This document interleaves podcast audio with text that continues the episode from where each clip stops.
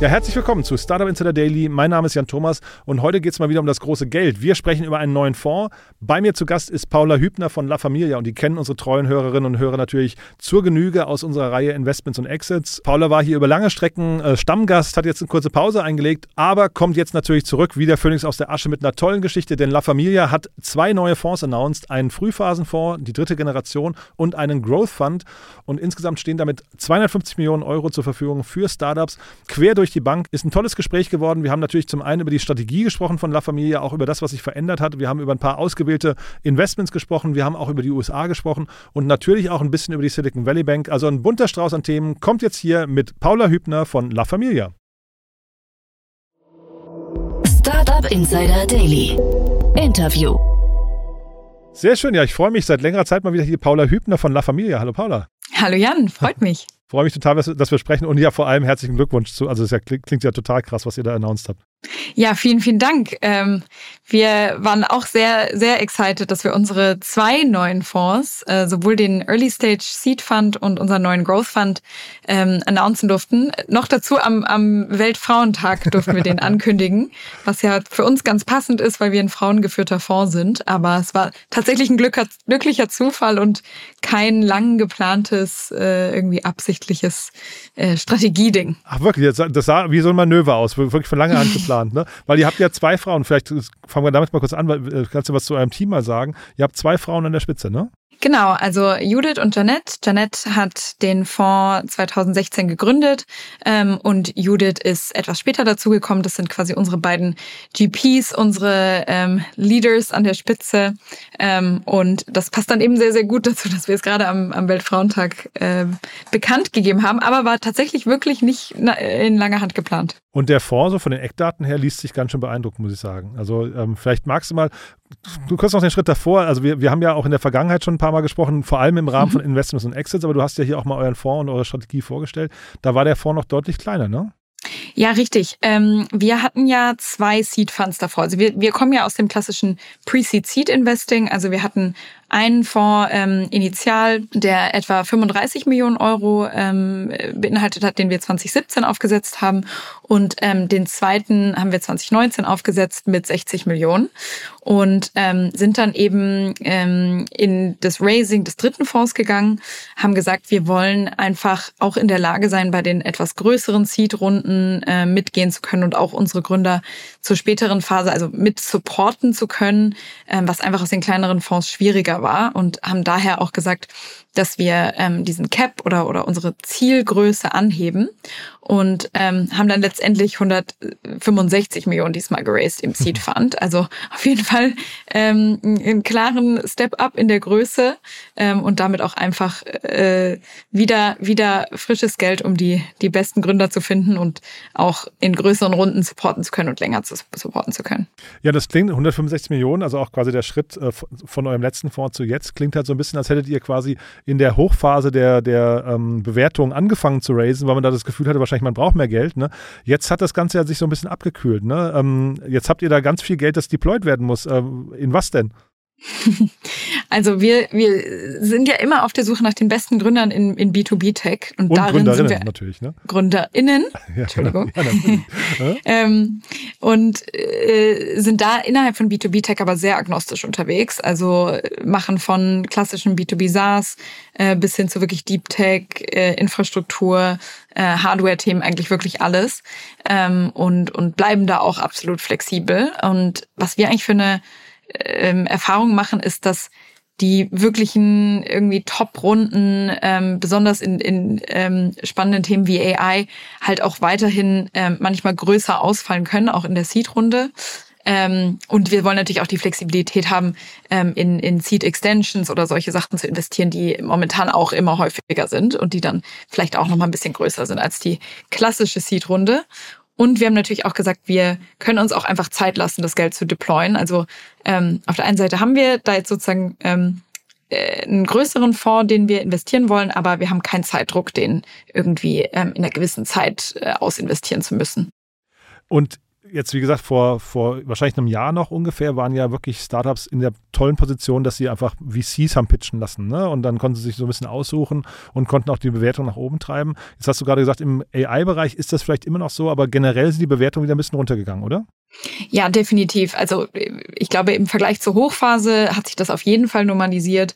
Ähm, und, und da gibt's jetzt wieder äh, Runden, die einfach so realistischere Größen für, für das haben, was die Gründer zu dem Zeitpunkt haben. Natürlich auch dadurch getrieben, dass gerade die Series A, Series B ähm, Runden, die ja näher sozusagen an den, an den Public Markets drin, dran sind zeitlich, ähm, weil die ja sozusagen näher an dieser Late Stage sind, ähm, dass die auch in den, in den Multiples auf die Revenues einfach äh, runtergekommen sind. Und das drückt natürlich auch einen gewissen Druck in die, in die Frühphase, in der wir hauptsächlich unterwegs sind. Ähm, und ähm, aus dem Grund ist es auf jeden Fall einfacher oder nicht einfacher, ist es auf jeden Fall so geworden, dass die Bewertungen etwas niedriger geworden sind. Ähm, aber es gibt immer wieder die ein oder andere Situation, wo das zum Beispiel ein Serial Entrepreneur ist, also jemand, der schon davor öfter erfolgreich gegründet hat oder der bei irgendwelchen Top-Startups war, ähm, wo man einfach so oder viele VCs so eine Conviction auf den Gründer haben, dass natürlich trotzdem einfach eine kompetitive Situation entsteht und die Preise wieder ein bisschen höher sind. Und zu dem Zeitpunkt wird ja auch sehr viel auf, auf Vision ähm, geraced, wodurch ähm, natürlich äh, die, die Multiples dann nicht mehr ganz äh, das Einzige sind, was entscheidet. Ähm, weshalb es, glaube ich, eine gute Mischung gibt. Aber du hast natürlich recht. Insgesamt sind die, sind die Bewertungen wieder ein bisschen nach unten gekommen. Aber wir mit dem größeren Fonds einfach etwas Flexibilität in, in dem Moment, wo wir quasi reinkommen. Äh, wir beide haben ja, glaube ich, mal über 8Me gesprochen. Das ist ja eines eurer Portfoliounternehmen. Das ist so ein so wirklich ein spannendes Hardware-Unternehmen. Ich nehme die jetzt nur mal so exemplarisch für, weil du gerade gesagt hast, es gibt so kapitalintensive Themen. Da hast du eben zum einen AI genannt, aber was sind denn so andere, andere Bereiche? Sind das, ist das ein Hardware oder sind es eher so Forschungsthemen, äh, wo man viel investieren muss und vielleicht hinter und vorher noch nicht genau weiß, wie viel Geld überhaupt reinfließen muss? Oder was sind noch andere kapitalintensive Bereiche aus eurer Sicht? Also ich denke, mit AI hast du absolut recht. Also gerade ähm, wenn da ein Need da ist, Modelle zu trainieren, das kostet sowohl ähm, einfach Cloud Compute ähm, als auch quasi große Datenmengen, die man dafür äh, akquirieren und und ähm, äh, die die man sozusagen äh, auf das Modell äh, schieben muss und auf das man das Modell trainieren muss. Also da hast du total recht. Das sind ähm, schon mal so ein Feld. Ähm, wo, wo die Kapitalintensität immer noch recht hoch ist. Andere Sachen sind auf jeden Fall die Hardware-Themen, vor allem weil die auch länger dauern, bis man sozusagen irgendwie die, die Commercialization ähm, hat. Äh, Im Fall von 8Me ging das ähm, sehr, sehr gut äh, vonstatten, aber es gibt viele Situationen, wo man einfach noch länger in, im Development ist und wo dann vielleicht auch mal die, die VCs einspringen müssen ähm, und bis zur nächsten Runde noch mal ein bisschen Kapital zur Verfügung stellen. Und, und da wollen wir natürlich auch zu in der Lage sein. Ich habe mal paralleles Crunchbase offen ähm, und habe mich so gefragt, was könnten denn deine Lieblingsstartups so sein bei euch aus dem Portfolio? Ja, ich habe, also ich sag dir mal, was meins ist. Ähm, jetzt mal abgesehen von 8Me, ich hatte den Emanuel Palua, heißt der, glaube ich, ne? Auch mal äh, mhm. äh, hier zu Gast. Ja. Äh, super, super Thema. Bin, also kann ich überhaupt nicht einschätzen, ob das eine, eine quasi, ob das ein Riesending werden kann, aber ich fand die Story damals wirklich cool. Ähm, ich finde ja Way äh, super cool bei euch. Ähm, finde sie auch deswegen so cool, weil ich sie noch nicht im Podcast hatte. Äh, an der Stelle nochmal schöne Grüße. ja, die wollen also so unter Radar bleiben. Das ist ja so ein, ein Tele, äh, Tele, ähm, wie sagt man eigentlich Tele, wie, wie nennt man das? Quasi Tele Remote, Remote Control Driving. Ja, genau. Super Thema. Sehr, sehr spannend, finde ich. Also das wäre jetzt so mein Highlight, glaube ich, mal abgesehen vielleicht von Forto, die, auf die ihr wahrscheinlich auch äh, zu Recht stolz sein könnt. Was ist so dein Thema, was dich am meisten, wo es zumindest am meisten kribbelt vielleicht? Das ist jetzt so, wie wenn du mich fragst, äh, als Elternteil, wer mein liebstes Kind ist. Ja, da hat man ähm. eine Antwort, man sagt es nur nicht gerne, ne? Ja, ja. ja nee, ich glaube, so ähnlich ist es. Aber, nee, aber vielleicht, ähm, vielleicht gibt es ja so, vielleicht gibt's ja ein objektives Thema, wo du sagst, ähm, aus den und den Gründen hat, haben die mich jetzt gerade am meisten beeindruckt. Das, das, vielleicht gibt es ja sowas, ne? Äh, oder überrascht vielleicht auch, ja? Also ähm, ich glaube, es ist wirklich sehr, sehr schwer zu sagen, wer der, wer der Liebling so im, im Portfolio ist. Ähm, ich glaube, was, was man auf jeden Fall mal ähm, nochmal nennen kann, ist, ähm, sind so die zwei Companies, wo wir aus unserem Seed Fund, aus dem dritten Seed Fund jetzt schon investiert haben. Ähm, die sind auch noch einfach frühphasig und, und sehr, sehr spannende Firmen. Ähm, das eine ist Ethon AI. Mhm. Ähm, die sind im, im Quality Control Bereich unterwegs und Fever ähm, Energy, die sind sozusagen im ähm, Virtual Power Plant Bereich, also im Energy Bereich unterwegs. Ähm, das sind auf jeden Fall, glaube ich, Portfolio Companies von, von uns to watch, weil ähm, die jetzt sozusagen im neuen Fonds sind ähm, und einfach sozusagen aus den latest and greatest learnings von uns ähm, heraus ein Investment bekommen haben. Ähm, okay, das waren jetzt so, sagen wir, die letzten äh, Investments. Kann ich auch verstehen, dass du da dich so ein bisschen bedeckt halten musst. Ne? Aber dann ähm, sag doch vielleicht nochmal was generell, wenn man das äh, sagen kann. Was, in, was reizt dich denn an, an äh, Startups oder was begeistert dich, wenn jetzt Unternehmen bei euch zur Tür reinkommen mit einer Idee? Ihr seid ja im Frühphasenbereich unterwegs, da zählt ja meistens Idee oder du hast gerade gesagt Founder-Team. Ne? Ähm, mhm. Was kribbelt da? Also bei mir kribbeln eigentlich zwei Sachen immer insbesondere.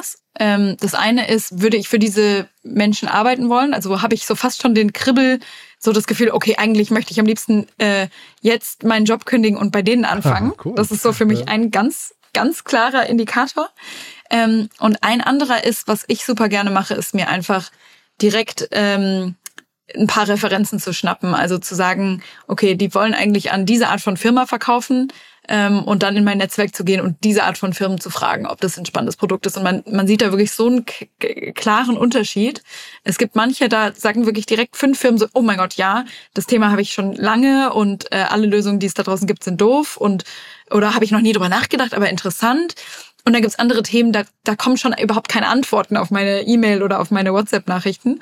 Und da, das, das ist für mich was, wo ich dann immer so richtig schnell ähm, viel Excitement äh, aufbauen kann, ist, wenn ich einfach sehe, da ist ein Pull im Markt und diese Leute sind inspirierend und für die werden auch andere inspirierende Leute arbeiten wollen. Hm. Und wenn du sagst verkaufen, meinst du aber vor allem dann eben als Kunden, ne? Du meinst jetzt nicht als Exit als Exit-Kanal. Ach so, ja, ja, als Kunden, genau. Also die, die äh, haben sozusagen als als ihren ähm, Initial Customer dies, dieses diesen Archetyp X. Ich kenne in dem Archetyp X äh, zehn Firmen, ich schreibe die alle mal an und gucke mir so ein bisschen die Response Rate und das Excitement an. Können das ähm, Kunden dann in dem Moment ganz gut, also so abstrahieren und äh, wenn du ja sagst, ich hier, ich beschreibe mal quasi den Lösungsansatz, kriegen die das hin? Also kriegt man da valide Antworten? Ja, total. Ja? Also ich, ich glaube, gibt immer Ausnahmen, aber man muss natürlich irgendwie auch die richtige Person ansprechen. Also wenn das irgendwie ein Thema für den CFO ist und man schickt das irgendwem in, in Operations, dann muss das natürlich entsprechend weitergeleitet werden. Und das, aber das passiert immer ganz von alleine. Und dann ehrlicherweise äh, ist es wirklich so, man merkt dieses Excitement oder irgendwie, dass die, dass das auch für diese potenziellen Kunden so ein bisschen knistert. Und bei vielen Filmen, wo wir gerade diese diese positiven Reaktionen hatten, selbst als es das Produkt noch gar nicht gab, das sind auch oft die, die dann relativ schnell ähm, ein Early Product Market Fit finden. Also das, äh, das merken wir schon. Also wenn die Sachen funktionieren, funktionieren die oft ganz früh schon. Und das hört man auch raus dann gerade primär B2B bei euch, ne? Also ich, ich gucke jetzt hier so drüber, ich kenne jetzt nicht alle Unternehmen, aber also ähm, Arrive ist B2C, würde ich sagen, ne? Genau, also wir sind, wir fokussieren uns auf B2B. Ähm, das ist auf jeden Fall unser Steckenpferd. Ähm, es gibt ein paar Ausnahmen, die B2C sind. Das sind aber meistens Sachen, die sozusagen einen Infrastrukturgedanken haben und wo wir uns auch die B2B-Version des Geschäftsmodells angeschaut haben und gesagt haben, das ist aber eigentlich das Spannendere und Lukrativere und, und macht jetzt in dem speziellen Fall mehr Sinn. Aber eigentlich auf jeden Fall Fokus auf B2B. Und so dieses Thema, ähm, jetzt Janette und Judith bei euch oder auch du, ähm, Thema Diversity in den Teams, äh, ist das nochmal mhm. relevant? Also auch da kann ich jetzt natürlich jetzt nie, nicht, nicht alle Teams jetzt auf die Schnelle durchleuchten, aber ähm, sind schon auch einige Männerteams dabei, ne? Ja, auf jeden Fall. Also ähm, wir haben tatsächlich jetzt mal vielleicht äh, interessant, als wir, als wir quasi unser, unser Fonds Press Release gemacht haben, haben wir mal geguckt, so bei uns intern haben wir tatsächlich im, im Senioren-Investment-Team 60 Prozent äh, Frauenanteil ähm, und 60 Prozent im ähm, äh, ebenfalls im, im Senior Investment Team ähm, Teammitglieder mit Migrationshintergrund. Also das war schon mal so im internen Team ähm, eine, eine interessante Analyse. Im Portfoliokreis ist es natürlich tatsächlich so, dass man einfach, also rein äh, von den Zahlen sieht man, dass einfach GründerInnen oder Gründerinnen in dem Fall ähm, noch absolut un unterrepräsentiert sind unter ähm, den ja, Gründern, die, die ähm, quasi äh, Funding bekommen, momentan besonders in Deutschland. Ähm, und wir sagen, wenn eine Frau im Gründerteam ist, umso besser. Und da ähm, freuen wir uns ja. Und wir haben auch das Gefühl, dass wir als Team dann auch sehr stark mit denen ähm, klicken und dass wir da immer auch gute Chancen haben, die Deals zu gewinnen. Ähm, wir sagen aber jetzt nicht, dass wir uns irgendwie eine Quote setzen oder ähm, sowas Spezielles, aber man sieht auf jeden Fall, dass das, dass das anwächst und wir haben ja ähm, auch einige, zum Beispiel auch ähm, äh, die Gründerin von, von Deal, ähm, einer unserer absoluten äh, Top-Portfolio-Companies, ist das auch eine, eine Frau im Gründerteam. Also wir sehen äh, sehr, sehr starke Outcomes ähm, mit, mit Frauen in der Führung ähm, in unserem Portfolio bei Sweep ja auch. Äh, bei Lisa hast du gerade schon Angebot, äh, angesprochen von, von Fides ähm, und äh, alle möglichen anderen. Also das geht in die richtige Richtung, aber wir würden uns natürlich immer mehr wünschen. Man kann es aber nicht erzwingen, ne? Ich glaube, das ist auch die, ja. also ich glaube, viele, viele beschweren, also auch vor allem Frauen, wahrscheinlich auch zu Recht beschweren sich darüber, dass irgendwie, sag mal, weibliche Gründerinnen irgendwie noch nicht so nah am VC äh, sind und vielleicht noch nicht die Gelder bekommen. Aber es gibt, glaube ich, auch noch nicht so viele Mixed-Teams oder, oder reine, reine äh, Female-Teams. Ne? Das ist, glaube ich, wirklich nach wie vor ein Manko. Und ich weiß nicht, wie, du, wie euer Blick darauf ist, aber ihr beschäftigt, beschäftigt euch ja wahrscheinlich jeden Tag damit, ne? Ja, ähm, ich habe gerade die Zahlen leider nicht vor Augen, aber es ist auf jeden Fall immer noch ein Manko. Ich glaube, es, es wird mehr, aber, aber langsam leider nur. Ähm, aber was wir halt zum Beispiel auch versuchen zu machen, ist einfach das auch aktiv zu fördern und, und äh, gerade auch für, für Frauen, ähm, die gründen wollen oder für ähm, ja, äh, GründerInnen mit Migrationshintergrund einfach ein sehr offenes Ohr zu haben und uns auch auf jeden Fall zu positionieren als ähm, ein Fonds, der, der da äh, ja äh, klar auf der Suche auch nach solchen Teams ist. Ähm, wir organisieren zum Beispiel auch ähm, zusammen mit ein paar anderen Fonds ein Women in Tech Dinner äh, relativ regelmäßig, wo wir wirklich auch sozusagen Gründerinnen, ähm, VCs, aber auch so Operator, also einfach äh, Führungs Führungspersonen von, von Startups dazu zu holen, ähm, um einfach so diesen, diesen Kreis und das Encouragement auch zu bieten. Aber da kann definitiv noch mehr gemacht werden und wir machen uns viel Gedanken. Und du hast gerade Deal angesprochen, vielleicht nochmal kurz ähm, für euren sagen wir, regionalen Fokus. Ähm, das ist ja auch nochmal spannend, das ist ja eine, eine Top-US-Company, ne, die eine, also wirklich ein krasses Wachstum hingelegt haben in den letzten Jahren, ähm, zumindest bewertungstechnisch auch. Ist das jetzt quasi, also müsst ihr jetzt mit dem, mit dem neuen und größeren Kapital jetzt auch irgendwie mehr rauszoomen? Müsst ihr, sag mal, Europa ist dann schon nicht mehr genug oder wie, wie ist da die zukünftige Strategie bei euch? Also tatsächlich ähm, machen wir USA schon seit Tag eins. Also das ist keine Neuerung bei uns. Wir haben etwa so 20 bis 30 Prozent des Portfolios tatsächlich jetzt schon in den USA, wow. ähm, über alle Fonds hinweg. Also ähm, wir haben das irgendwie von Tag eins so gedacht, weil wir einfach schon immer ähm, ein sehr enges Netzwerk zu speziellen ähm, anderen Investoren in den USA hatten und es ist dadurch einfach so ein bisschen organisch gewachsen. Ähm, und definitiv auch jetzt äh, schauen wir uns genauso in ganz Europa wie auch in den USA Firmen an. Meistens ähm, ist dann der Angle, dass, dass die amerikanischen Firmen irgendeine ähm, einen Zugang, den wir haben, ähm, suchen. Also zum Beispiel Zugang nach Europa oder zu speziellen Kunden, die, die, an die sie verkaufen wollen in Europa. Ähm, also da ist dann meistens irgendwie ein Angle, über den wir, wir wirklich einen, einen Wert beitragen können. Aber wir machen das schon äh, lange und auch weiterhin. Also das ist so ein bisschen so unsere Duo-Strategie. Und äh, was wir ja nicht vergessen dürfen, Paula, ihr, also wir haben jetzt die ganze Zeit quasi über den, über den ähm, ich sag mal, Early-Stage-Bereich gesprochen, aber ihr habt ja auch einen zweiten Fonds. Das heißt, in Summe habe ich ja zumindest hier stehen, ich weiß nicht, ob es stimmt, aber 250 Millionen Euro habt ihr jetzt eigentlich ähm, äh, zumindest jetzt neu an der Management bekommen. Da ist auch noch ein Growth Fund, ne? Genau, ähm, auch noch wichtig zu sagen, wir, wir haben ähm, zum ersten Mal ähm, einen Growth Fund geraced, also einen ähm, Fund, mit dem wir quasi zur späteren Phase sowohl neue Investments machen können, ähm, als auch sozusagen in unsere Portfolio-Companies aus dem Seed Fund zur späten Phase nochmal weiter investieren können. Und das ist so ein bisschen daraus geboren, dass wir einfach gesehen haben, dass da ganz, ganz viele ähm, Co-Investment-Opportunities auf uns zukamen, schon in der Vergangenheit, die wir aus dem Seed Fund halt nicht ähm, äh, quasi bedienen konnten und haben einfach gesagt, eigentlich ist es, ist es so spannend, was, was wir da noch für Dealflow und, und für Opportunities einfach aus unserem Netzwerk haben ähm, und haben daher auch den, den ähm, Growth Fund als separates Vehikel aufgesetzt und ähm, haben auch tatsächlich äh, wieder zum Thema US äh, die Brücke schlagend einige ähm, äh, Investments auch schon gemacht und viele davon in den USA. Also einmal als Beispiel haben wir tatsächlich in Deal, also unsere unsere Portfolio Company aus dem Seed Fund, haben wir weiter investiert, also ähm, sind mit dem Growth Fund jetzt quasi in der späteren Runde nochmal weiter mitgegangen und haben auch in ähm, paar andere Companies, zum Beispiel Applied Intuition, Maven Clinic und Material Security investiert. Ähm, also auch wirklich ganze Bandbreite von ähm, autonomes Fahren, äh, über Cybersecurity, über, ähm, über Health Tech. Und ähm, wie, wie man schon raushält, die Beispiele sind alle US-amerikanisch, also stellen uns da auch gerade sehr stark auf. Und dann vielleicht als letzte Frage, ich frage ja jeden VC, der hier zu Gast ist, gerade, ähm, ne, das Stichwort Silicon Valley Bank, da hat sich jetzt gerade wirklich extrem viel verändert. Ähm, oder zumindest, ich glaube, es gab so ein kurzes Durchatmen, Schockstarre und jetzt zumindest für den Moment, ähm, wir beide äh, nehmen am Dienstag auf, ähm, hat sich zumindest scheinbar ein bisschen normalisiert. Ähm, was, was wird sich für euch ändern? Gibt es da Dinge, wo du sagst, das sind auf jeden Fall Implikationen oder auch Learnings jetzt schon, wo man, wo man nach vorne raus Dinge anders machen muss? Ja, also ich glaube, das war auf jeden Fall äh, für, für alle in der Industrie ein, ein aufregender und, und sehr, ja, auch, auch gruselige Moment und, und äh, schwieriges Wochenende. Ähm, zumal ja einfach das, was auf dem Spiel steht, irgendwo so die Innovationskraft äh, von, von äh, sowohl den USA als auch Europa und, und vielen anderen Ländern lag. Also ähm, das, das ist ja irgendwo das größere Risiko. Das ist nicht nur ein Risiko für VCs, sondern eigentlich für so unsere, unsere Wirtschaft insgesamt. Ähm, und das war auf jeden Fall äh, ja nervenaufreibend. Ich, ich glaube, Learnings, ähm, da sind wir auch noch so ein bisschen gerade am Verdauen.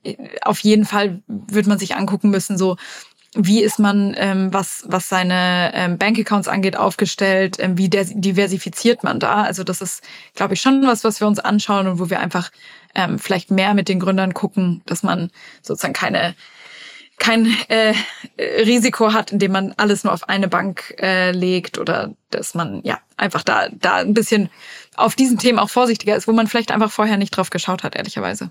Mega spannend, Paula, muss ich sagen. Jetzt bleibt fast so ein bisschen die Frage, ähm, wann ihr die erste Dependance aufmacht in den USA. Ne? Also jetzt äh, da drüben passiert gerade un unglaublich viel, ne? also im Guten wie im Schlechten, aber sagen wir mal, wir bleiben ja Optimisten. Äh, aber kann das passieren, dass ihr euch da auch dahingehend nochmal internationalisiert? Also erstmal kurzfristig ist es eher so, dass wir alle aus dem Team oder, oder ein Großteil des, des ähm, Investment-Teams immer mal wieder ein bisschen Zeit da verbringt und, und ähm, drüben sich mit unserem Netzwerk verknüpft und, und ähm, einfach Gründer trifft und, und sich da quasi auch ein bisschen zu einem gewissen Grad weiterbildet, weil das einfach immer noch mal eine andere Sicht auch auf Deals ist, ähm, immer auch einfach noch mal ein anderer Schlag Gründer.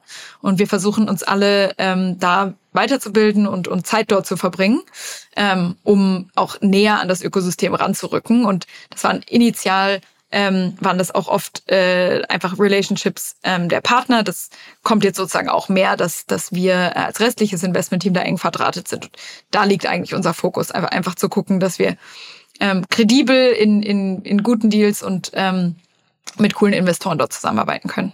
Super. Aber ich finde es auch cool, dass ihr sagt, ähm, ne, also jetzt auch schon ankündigen, wir machen da relativ viel drüben, weil das heißt natürlich, in Deutschland seid ihr jetzt noch begehrter, weil man weiß, die Tickets äh, sind jetzt nicht unzählig ähm, äh, breit. Da wird wahrscheinlich gut ausgewählt.